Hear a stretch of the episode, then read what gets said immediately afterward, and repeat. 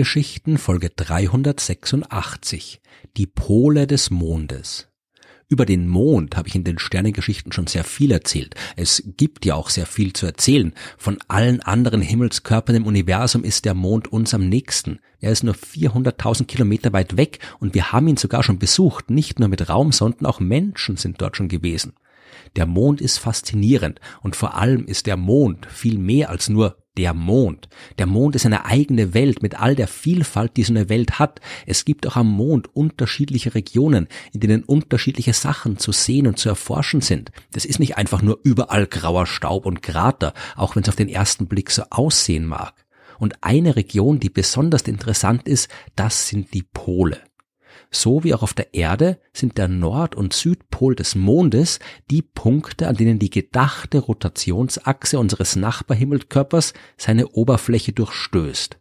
Und ja, der Mond dreht sich um seine Rotationsachse. Manche Menschen glauben ja, der Mond wird sich nicht drehen, weil der Mond von der Erde aus immer gleich aussieht.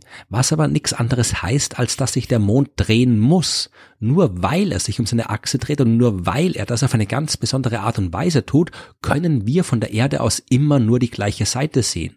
Der Mond braucht für eine Drehung um seine eigene Achse genauso lang, wie er für eine komplette Umrundung der Erde braucht. Und nur deswegen zeigt er uns immer die gleiche Seite. Würde er sich langsamer oder schneller um seine Achse drehen oder würde er gar nicht rotieren, dann würde man im Lauf der Zeit die komplette Oberfläche sehen können.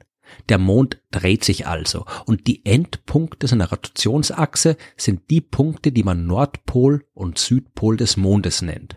Was gibt's jetzt dort zu sehen? Fangen wir am besten im Norden an. Dort finden wir vor allem jede Menge Krater, was an sich noch nichts Besonderes ist, denn die gibt's am Rest der Mondoberfläche ja auch. Die Nordpolkrater aber sind besonders und das liegt an der Rotationsachse. Die Achse, um die unsere Erde rotiert, die steht ja nicht senkrecht auf die Ebene, in der sich die Erde um die Sonne bewegt, sondern ist um 23,5 Grad aus der Senkrechten geneigt. Beim Mond ist das anders. Hier ist die Achse quasi gar nicht geneigt und das hat Auswirkungen. Nehmen wir nochmal die Erde als Vergleich. Da deren Achse geneigt ist, ist der Nordpol der Erde im Laufe eines Jahres mal zur Sonne hingeneigt und mal von ihr weg. Genauer gesagt, ein halbes Jahr lang ist der Nordpol der Erde zur Sonne hingekippt und liegt ständig im Sonnenlicht. In der zweiten Jahreshälfte ist er dagegen von der Sonne weggeneigt und es erreicht ihn gar kein Licht. Beim Mond passiert das nicht. Und das bedeutet, dass manche Gegenden am Pol des Mondes immer hell sind und manche immer dunkel. Auf die Gipfel hoher Berge kann zum Beispiel Sonnenlicht gelangen und wenn das der Fall ist, dann tut es das die gesamte Zeit. Ich muss vielleicht nochmal kurz einschieben, dass der Mond keine dunkle Seite hat, damit man besser versteht, warum das besonders ist. In Folge 319 der Sternengeschichten habe ich ja von der Rückseite des Mondes gesprochen, die im englischen Sprachraum oft Dark Side of the Moon genannt wird, die dunkle Seite des Mondes, was falsch ist. Wir haben ja schon festgestellt, dass der Mond sich um seine Achse dreht.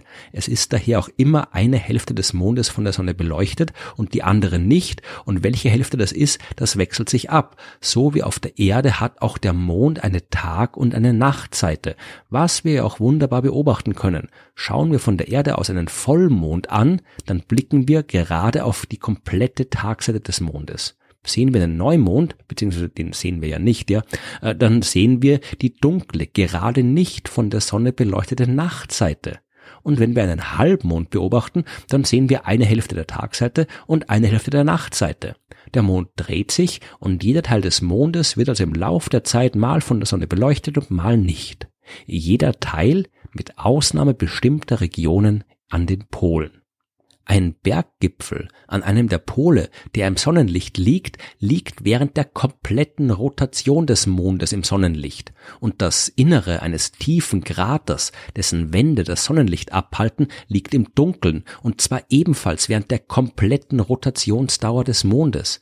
Dort ist es kalt. Es kann dort bis zu minus 248 Grad Celsius haben und es bleibt auch kalt, weil dort kein Sonnenlicht hinkommt. Niemals in der gesamten Geschichte des Mondes nicht.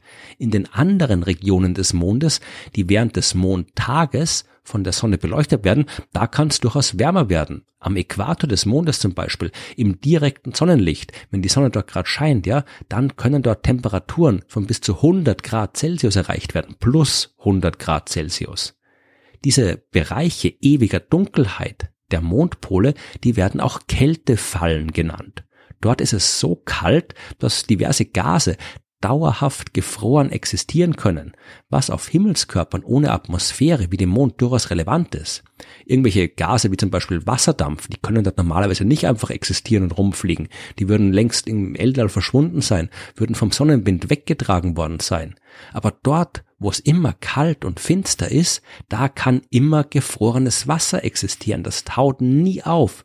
Und genau das hat man auch in den dunklen Kratern der Mondpole entdeckt.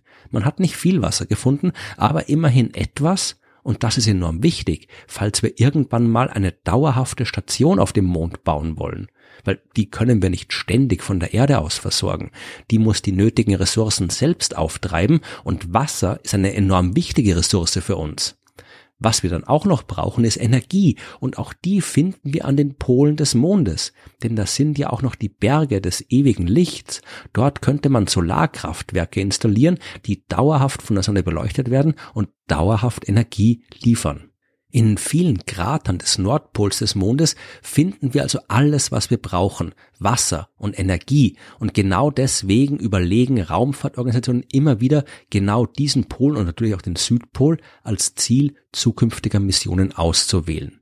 Noch ein klein wenig interessanter als der Nordpol des Mondes ist der Südpol. Dort finden wir was, was im ganzen Sonnensystem einzigartig ist. Dort ist das Südpol-Aitken-Becken der größte Einschlagskrater auf allen Himmelskörpern, die unsere Sonne umkreisen. Dieser Krater hat einen Durchmesser von 2300 bis 2500 Kilometern und ist 13 Kilometer tief. Entstanden ist diese gewaltige Struktur beim Einschlag eines ca. 200 Kilometer großen Asteroids. Wann das passiert ist, wissen wir nicht genau. Auf jeden Fall vor langer Zeit. Die besten Schätzungen, die mit Computersimulationen und aus der Untersuchung des Mondgesteins gemacht worden sind, kommen auf ein Alter von ca. 4,25 Milliarden Jahren. Das macht das Südpol-Eidgenbecken zum ältesten Krater des Mondes und zu einem weiteren extrem interessanten Ziel für zukünftige Forschung. Das, was ich vorhin über den Nordpol erzählt habe, gilt für den Südpol natürlich auch. Auch hier gibt's ewig dunkle Krater und ewig helle Berggipfel und Kraterwände. Dort kann man aber auch viel über das Innere des Mondes lernen, denn bei der Entstehung des Südpol-Eitenbeckens muss eigentlich auch Material aus größeren Tiefen an die Oberfläche gelangt sein.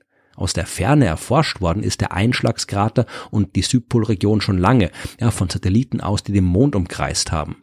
Am 3. Januar 2019 ist aber das erste Mal auch eine Raumsonde dort gelandet, und zwar Chang'e 4, die von der chinesischen Raumfahrtagentur dorthin geschickt worden ist. Und man ist nicht nur gelandet, sondern hat auch einen kleinen Rover ausgesetzt.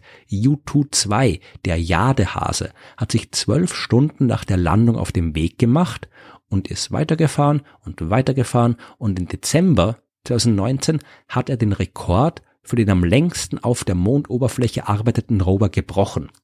Der Jadehase, der muss sich natürlich auch an den Tag-Nacht-Rhythmus anpassen. Da steht er weder auf einem immer hellen Gipfel, noch fährt er in einem immer dunklen Kraterloch herum. Während eines 14 Erdtage dauernden Mondtages macht er seine Arbeit und rollt durch die Gegend. Und wenn die ebenfalls 14 Erdtage dauernde Mondnacht anbricht, dann sucht er sich einen Schlafplatz und parkt sich so ein, dass sein Solarmodul in Richtung Osten zeigt, also dorthin, wo irgendwann wieder die Sonne aufgehen wird. Wenn das passiert und er genug Energie geladen hat, dann wacht er automatisch auf und fährt wieder weiter. Seine Mission absolviert er allein. Im Juli 2019 hätte er eigentlich Besuch aus Indien bekommen sollen, beziehungsweise jetzt äh, keinen direkten Besuch. Aber äh, zu dem Zeitpunkt hätte die indische Raumsonde Chandrayaan 2 auch in der Südpolregion des Mondes landen sollen.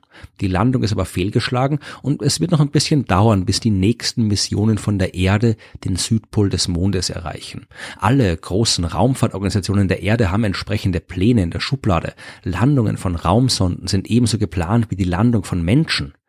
Ob und wann tatsächlich Menschen im größten Einschlagskrater des Sonnensystems stehen, wann die ersten menschlichen Augen das ewige Sonnenlicht der polaren Berge oder die ewige Dunkelheit der Polkrater betrachten können, das wird die Zukunft zeigen. Bis dahin bleiben die Pole des Mondes das, was sie immer schon waren. Faszinierende Welten aus Licht und Dunkelheit mit großem Potenzial für uns Menschen.